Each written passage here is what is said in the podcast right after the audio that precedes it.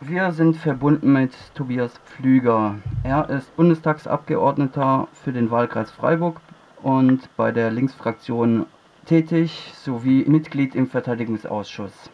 Hallo Tobias, schön, dass es geklappt hat. Ja, hallo, grüß dich. Und zwar überschlagen sich ja zurzeit die Ereignisse, äh, was die Thematik rechte Strukturen bei Polizei und Bundeswehr angeht. Seit ein bis zwei Wochen werden irgendwie fast gefühlt täglich neue ähm, Fälle bekannt. Kannst du uns Klarheit darüber verschaffen, was in letzter Zeit so passiert ist? ähm, Im Grunde genommen werden Stück für Stück öffentlich das, was wir wussten oder ahnten, im Bereich quasi verschiedenster Polizei- und Bundeswehrstrukturen ähm, gibt es offensichtlich Netzwerke, ähm, rechte Netzwerke, neonazistische Netzwerke, die bis hin zu dem Punkt gehen, dass ähm, Waffen gesammelt oder quasi abgezweigt werden. Ähm, der Fall jetzt, der frischste, ist ein umfangreiche Chats, die es innerhalb von Polizisten äh, in Nordrhein-Westfalen gibt. Der dortige Innenminister Reul zeigt sich überrascht und ähm, leugnet aber erstmals nicht mehr, dass es tatsächlich quasi Netzwerke gibt. Ich selber war und bin relativ intensiv befasst mit ähm, dem Komma-Regelrecht durchsetzt ähm, ist von quasi rechten Akteuren. Und eine der Schlussfolgerungen war ja dann die sogenannte zweite Kompanie des Kommando Spezialkräfte, dass die Ministerin Kram-Karrenbauer das aufgelöst hat. Das Problem ist ein grundlegenderes, dass ähm, offensichtlichst im Bereich quasi uniformierter eine äh, spezifische Affinität vorhanden ist Richtung rechts und äh, auch rechtsextremen ähm, Agieren und über Jahre hinweg quasi die jeweils politisch Verantwortlichen ähm, das runtergespielt haben oder sich überrascht gezeigt haben. Wir haben das im Ausschuss hm, live erlebt, wie praktisch bis zum Ende des letzten Jahres immer so getan wurde, als ob das nicht so sei. Ähm, man hat dann im Verteidigungsausschuss zu Beginn des Jahres gedreht und gemerkt, dass das tatsächlich ernst zu nehmen ist.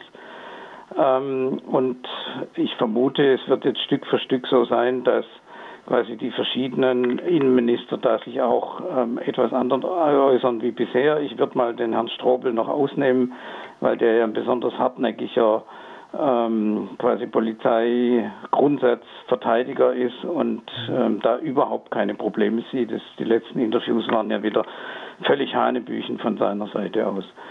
Ähm, wir müssen uns aber damit beschäftigen, dass es da eine Spezifik, äh, spezifisches Problem gibt, dass natürlich genau diese uniformierten Bereiche, nämlich Bundeswehr, Polizei, aber auch sogenannte Sicherheits ähm, ähm, Vereine oder, oder ähm, Sicherheitsfirmen, dass die besonders quasi Rechte und Rechtsextreme anziehen. Das ist eine innere Logik, weil quasi das natürlich zum Beispiel bei der Bundeswehr nach Befehl und Gehorsam läuft, weil man da auch Zugang zu Waffen hat und so weiter. Ähm, und insofern, ähm, wenn jetzt so getan wird, wir sind total überrascht darüber und wir wissen nicht richtig, wie wir damit umgehen sollen, ähm, und es wird jetzt zum Beispiel beim, im Bereich der Bundeswehr sehr genau überlegt, wie man die Einstellungsvoraussetzungen ändern kann. Ähm, in dem Kontext stellt es sich dann einfach raus, dass man bei den bisherigen ähm, Einstellungs- und Sicherheitsüberprüfungen ähm, gar nicht quasi in die Richtung ähm, abgefragt hat, ob Leute quasi da einschlägig ähm, politisch ähm, sich äußern oder aktiv sind. Ich glaube, wir haben hier ein sehr grundsätzliches Problem. Ähm, und ähm, wir sehen halt, dass ähm, im Bereich Bundeswehr und Polizei sich solche rechten Netzwerke gebildet haben und die auch ähm, sich sehr intensivst austauschen. Ähm, wir haben diese ganzen Strukturen um diesen Verein Unitor oder wir haben diese ähm, Strukturen mit den verschiedenen Chatgruppen, Stichwort Nordkreuz. Ähm, und im Grunde genommen ist es so, dass ähm, es einfach ein sehr, sehr ähm, grundsätzliches systemisches Problem ist, was quasi diese uniformierten Kreise da haben. Du hast uns ja im Juli schon zu ähnlicher Thematik auch schon ein Interview gegeben. Und damals war, ich glaube, nur Frau Esken die einzige, die irgendwie von einem strukturellen Problem gesprochen hatte und hat da auch innerparteilich ähm, ist sie da auf Kritik gestoßen.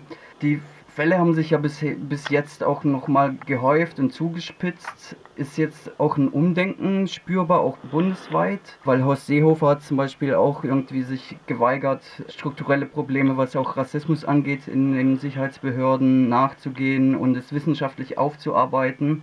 Genau, hat sich da jetzt ein Umdenken eingeschlichen oder wird es immer noch ich, geleugnet? Meine Analyse ist die, dass die Tonlage im Umgang sich geändert hat. Inwieweit man quasi das ähm, quasi realisiert oder auch zur Kenntnis nimmt, dass das ernsthafte strukturelle Probleme sind, äh, bezweifle ich nach wie vor.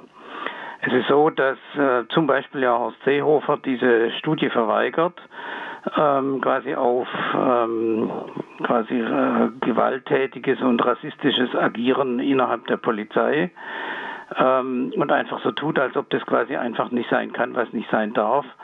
Ähm, es ist aber so offensichtlich ähm, und es ist ja inzwischen sogar so, dass quasi aus Reihen der Polizei welche sagen, sie wollen das. Äh, wir haben ein richtiges Problem, auch innerhalb dieser jeweiligen Strukturen, sowohl bei der Bundeswehr als auch bei der Polizei, dass zum Beispiel Akteure, die das nicht wollen, aber in einem Gesamtsystem drin sind, das ihnen das unglaublich schwer macht, sowas zu thematisieren. Ähm, zum Beispiel ist es so, dass wenn quasi ein Polizist ähm, entsprechend quasi auffällig geworden ist, hat er die Möglichkeit, beim gesamten Verfahren selbst mit dabei zu sein. Und ähm, dann ist es natürlich so, dass quasi Aussage gegen Aussage innerhalb der Polizei läuft und da ein enormer Chorgeist natürlich vorhanden ist, gegen Kollegen agiert man quasi nicht. Ein ähnliches Phänomen haben wir innerhalb der Bundeswehr. Ähm, wir haben ja diese berühmte Situation gehabt mit dieser Feier, mit diesem Schweinskopf und ähm, mit diesem Hitlergruß. Und es waren halt einfach abgestimmte Aussagen, die es dann gegeben hat unter den Teilnehmenden. Und bis heute sind nach meinem Wissen quasi erst zwei dazu bereit, es konkret auch äh, zu benennen, was da passiert ist. Ähm, man, man, sagt einfach nicht gegeneinander aus, weil man äh, quasi engstens miteinander zusammenarbeitet. Und das ist ein ganz wesentliches, auch strukturelles Problem. Und deshalb ist diese unabhängige Stelle ähm, an die solche rassistischen, ähm, gewaltagierenden ähm, ähm, Aktionen gemeldet werden können und die dann ein berät dabei natürlich ganz, ganz wesentlich. Und es muss eine völlig unabhängige Stelle sein, ähm, bei der, also auf, bei der Polizei, von der Polizei unabhängig und bei der Bundeswehr auch von der Bundeswehr unabhängig, außerhalb sämtlicher Befehlsstrukturen, weil es ist völlig klar, dass ansonsten passiert, passieren quasi solche Meldungen nicht. Wir haben jetzt die Situation, dass immer wieder, also bei uns zum Beispiel, ähm, einzelne Informationen aus dem Bereich der Bundeswehr aufschlagen. Ähm, aber das äh, Problem wird logischerweise nicht strukturell angegangen. Und ähm, deshalb glaube ich, was wir im Moment machen können, ist quasi weiter öffentlich machen, was es da jeweils gibt ähm, aber gleichzeitig ist völlig klar, dass ähm, ja, es ist ein grundsätzliches Problem uniformierter und dass in diesem Bereich es welche gibt, die besonders eine Affinität nach rechts haben, ist offensichtlich. Ich will vielleicht noch auf einen Punkt hinweisen, der mir sehr wichtig ist. Es sind ja ziemlich viele Waffen verschwunden, in Anführungszeichen, bei der Bundeswehr. Ähm, und es zeigt sich, dass es sehr viele bewaffnete rechte Akteure inzwischen gibt. Und zum Beispiel dieser KSK-Soldat, ähm, der auch in Essen Devolutionalien bei sich hatte, ähm, eindeutig zu denjenigen gehört, die sich im rechten Reich, Bereich dort bewaffnen. Und das ist einfach ein unglaublich gefährlicher Bereich. Ich sage nur Stichwort Hanau, Stichwort Halle, ähm, dass sich Rechte äh, bewaffnen und das muss die Bundeswehr, das muss die Polizei sehr viel ernster nehmen, als das bisher der Fall ist. Ähm, und also da müssen wir natürlich von außen enormen Druck machen. Da ist ja vor kurzem auch ein äh, sogenannter rechter Aktivist. Es gab eine Hausdurchsuchung bei, bei so einem sogenannten Aktivisten, der etwa 250 scharfe Schusswaffen hortete in Niedersachsen. Kannst du da was dazu sagen? Ja, das ist halt ein weiterer Fall, dass praktisch ähm, innerhalb der rechten Szene, in dem Fall ging es die, ähm, das Verrückte ist ja, dass man die Fälle schon gar nicht mehr zum Teil auseinanderhalten kann. Mhm. Meines Wissens ging es um diese sogenannte besondere Aufbauorganisation, ähm, so nennt die sich quasi im Bereich. Ähm, und da ist so, dass die ähm, dass dieser Typ ähm, enorme Waffen bei sich ähm, gehortet hatte. Ähm, die, das zentrale Problem ist, ich meine, die haben alle möglichen Durchsuchungen und so weiter jetzt gemacht ich befürchte, dass man, also wenn zum Beispiel jetzt das die hessische Polizei macht, ist die halt einfach als Akteur nicht sehr glaubhaft, weil im Bereich der hessischen Polizei selbst ja diese ganzen ähm, aus diesem Bereich ja offensichtlich ähm, diese Nachrichten NSU 2.0 an ähm, Anwältinnen und äh, verschiedene linke äh, Politikerinnen und so weiter gelaufen sind. Ähm, insofern ist es quasi ein weiterer Fall.